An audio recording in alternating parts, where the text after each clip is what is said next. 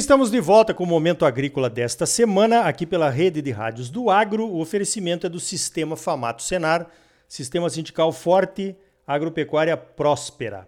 Olha só, a notícia que correu aí nas redes sociais e também nos noticiários ligados ao agro essa semana foi a questão de uma correspondência que a Receita Federal do Brasil encaminhou à CNA, a nossa Confederação de Agricultura e Pecuária do Brasil, também a federações e sindicatos rurais, solicitando então que as entidades orientassem os produtores rurais de todo o Brasil para que se autorregularizem até dia 31 de 12 de 2020 relativo a débitos do Fundo Rural. O que, que é exatamente isso, Renato Conchon, economista da CNA? Bom dia.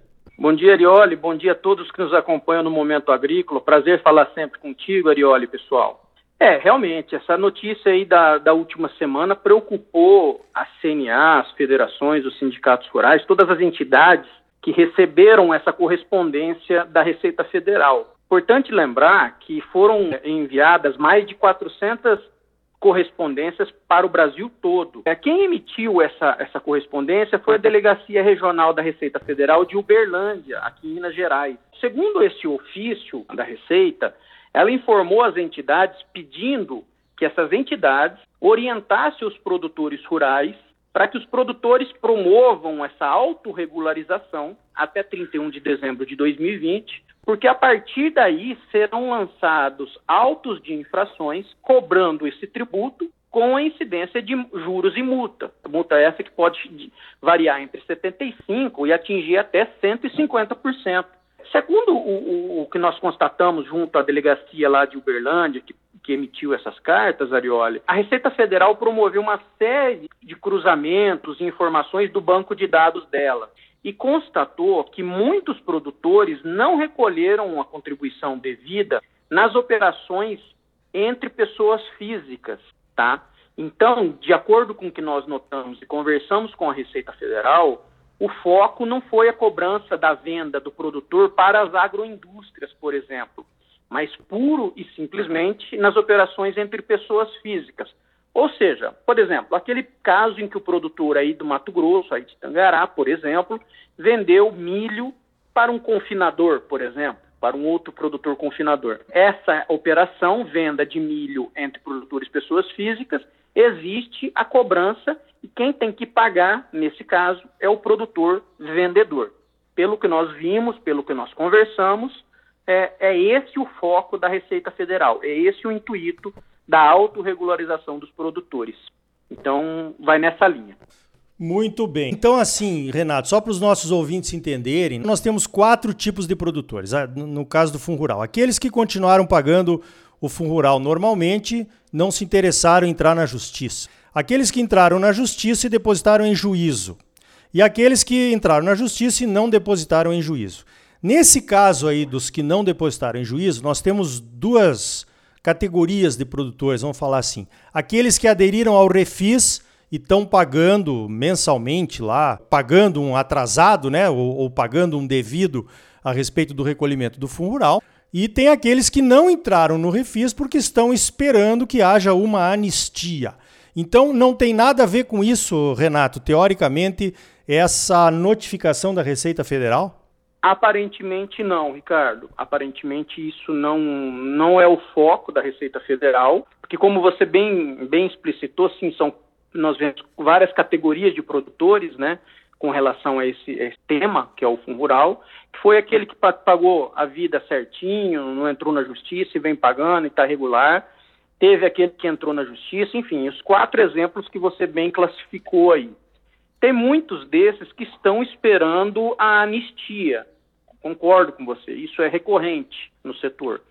Acontece que isso, esse, essa ação da Receita Federal, pelo menos que nós vimos, não visa buscar esses produtores inadimplentes. Pelo cruzamento das informações, alguns desses poderão sim ser é, convidados e lançados o pagamento ofício, ou seja, pode ser cobrado para alguns desses. Mas o foco da fiscalização, pelo que nós notamos, não é buscar esse produtor que estava esperando uma anistia, mas sim o foco se esse, se esse produtor que estava esperando a anistia fez a comercialização da sua produção com outro produtor rural, pessoa física, que porventura não recolheu esse tributo, nestes casos, esse produtor poderá sim ser notificado e autuado de acordo com as métricas da Receita Federal. Mas o foco não é aquele produtor. O foco da fiscalização é a cobrança do tributo nas operações entre pessoas físicas.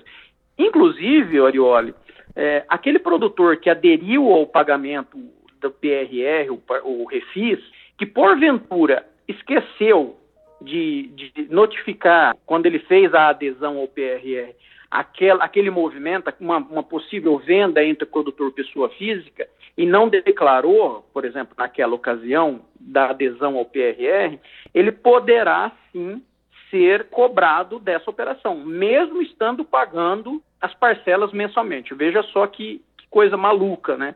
Ou seja, a gente pode ver caso que o produtor aderiu ao PRR, mas porventura esqueceu de lançar uma nota e a Receita pegou o cruzamento dessa nota e vai cobrar a diferença. E tem o caso do produtor que não aderiu ao PRR, que poderá ser autuado porque a Receita pegou uma determinada movimentação que ele fez com outro produtor rural, pessoa física. Ou seja, o problema é grande, o problema é complexo, mas tem para todos os gostos aí, infelizmente. É, então fique atento aí, né, Tchê? Você que está nos ouvindo aqui, pensa bem, olha lá a sua movimentação financeira e não vai contando tudo de cara aí que pode não ser o que tu está pensando, viu, meu amigo produtor rural. Agora, Nessa questão aí, Renato, do que fez o refis e o que não fez o refis. Então, existe um comentário aí nas redes sociais, né, fomentado por algumas pessoas, de que a cada ano que passa existe uma vantagem para aqueles produtores que não aderiram ao refis, porque a Receita Federal perde um ano na possibilidade de cobrar o atrasado. Isso realmente está acontecendo? O que, que o produtor tem que ficar atento nessa questão, principalmente aqueles que não aderiram ao refis? É, você está certo. Tem, esse comentário procede, tá? De acordo com o Código Tributário Nacional, CTN. O CTN determina que existe um prazo de prescrição, tá? Esse prazo de prescrição é de cinco anos. Ou seja, se a Receita Federal quiser cobrar o tributo, ela tem cinco anos para fazer. Ou seja, a cada ano que passa, um débito lá de trás caduca. É, é assim que acontece. Então, o produtor rural que não aderiu ao PRR, ele está contando que prescreva, né, que é o termo técnico para se caducar, né, que ele prescreva os últimos anos. Ocorre que, se passar cinco anos e a Receita Federal não lançar a débito, realmente o produtor acabou pagando esse tributo e saiu ileso dessa fiscalização. Mas, se, por exemplo, a Receita Federal fizer uma fiscalização, como ela está promovendo, focado nas operações entre produtores e pessoas físicas, e pegar esse produtor no cruzamento dessas informações, ela vai lançar a débito e ela vai colocar a dívida, em, é, essa dívida tributária, ela vai fazer o lançamento da cobrança administrativa, dar um prazo para o pagamento do produtor, vai cobrar juros e multas incidentes sobre esse auto e se o produtor não pagar, ele lança e inscreve na dívida ativa da União. É isso que é o procedimento, procedimento da Receita Federal. E aí, Ricardo, infelizmente, aí é, aquele caso, o produtor pagou para ver, em alguns casos a Receita vai cobrar. É difícil mensurar em, qua, em quantos, qual que será essa proporção, porque a gente não tem esse dimensionamento. Às vezes a Receita Federal, num cruzamento de informação, notifica uma série de produtores, como ela fez na semana passada, nesse caso específico que nós estamos debatendo. Então, vai ter produtor que poderá se beneficiar com a prescrição desses débitos? Sim. Mas vai ter produtor que vai ser lançado na dívida ativa da União porque não pagou esses tributos? Vai ter também. Então, mais uma vez, é, um, é uma roleta russa, infelizmente. Então, a opção que o produtor fez lá atrás e ele vai pagar para ver. Ele pode ganhar ou ele pode perder. Depende muito da ação da Receita Federal.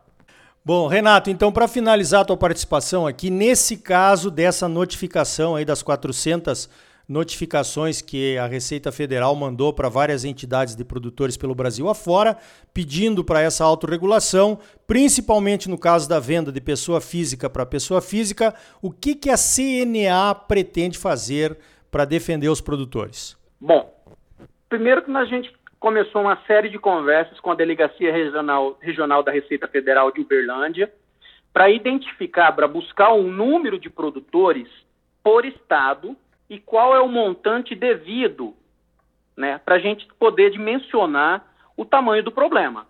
Então, imagina só, Arioli, assim que a Receita Federal nos informar, por exemplo, olha, o, o número de produtores com o maior problema desse é no Mato Grosso. Então, a gente consegue fazer uma atuação técnica demonstrando a necessidade da autorregularização, dando a opção para os produtores aí do Mato Grosso, por exemplo. Então, a gente está conversando com a Receita para dimensionar o tamanho do problema e em que estados que isso incide com maior, maior número. Tá? É, essa semana também nós conversamos com o Ministério da Agricultura, o MAPA, e com a Frente Parlamentar da Agropecuária para buscar uma solução política para esse problema, que é um problema muito grande, vem se arrastando há bastante tempo. Né? E, por fim, o que, que nós fizemos? A CNA emitiu ou correspondência para as federações de agriculturas estaduais, no sentido de informar sobre todos os acontecimentos, para que as federações alertem é, os sindicatos rurais e os produtores dos seus estados, é, para essa possibilidade do produtor que queira se autorregularizar, queira estar é, regular frente à Receita Federal. E, por fim, uma, uma, um conselho que a gente dá para os produtores rurais nesse final de ano é que eles busquem a emissão da certidão negativa de débito, a CND, junto à Receita Federal. Se a Receita Federal começar a lançar a débito a partir de janeiro de 2021, aquele produtor que não, não, não se regularizou ou esperou para ver o que, que, ia acontecer, pode ter um, um débito tributário lançado pela Receita Federal e aí ele não conseguirá emitir certidão negativa em janeiro de 2021, por exemplo, ele terá mais dificuldade. E se ele não emite certidão negativa, a busca por recursos para o pré-custeio, que normalmente se inicia no começo do, de cada ano, ele não vai conseguir buscar recursos junto às instituições financeiras. Então, um conselho que a gente dá nesse momento é o produtor emitir a sua certidão negativa, uma vez que ela tem validade de seis meses. Então, se der um problema em janeiro, por exemplo, ele vai ter um prazo para correr atrás e, e, se regularizar e aí sim emitir uma nova certidão. Muito bem, tema complicado, né? Cada vez quanto mais demora para resolver, parece que vai piorando ainda mais a situação. Eu conversei com o Renato Conchon, economista da CNA, nossa Confederação de Agricultura e Pecuária do Brasil. Renato, obrigado pelos esclarecimentos, parabéns pelo trabalho.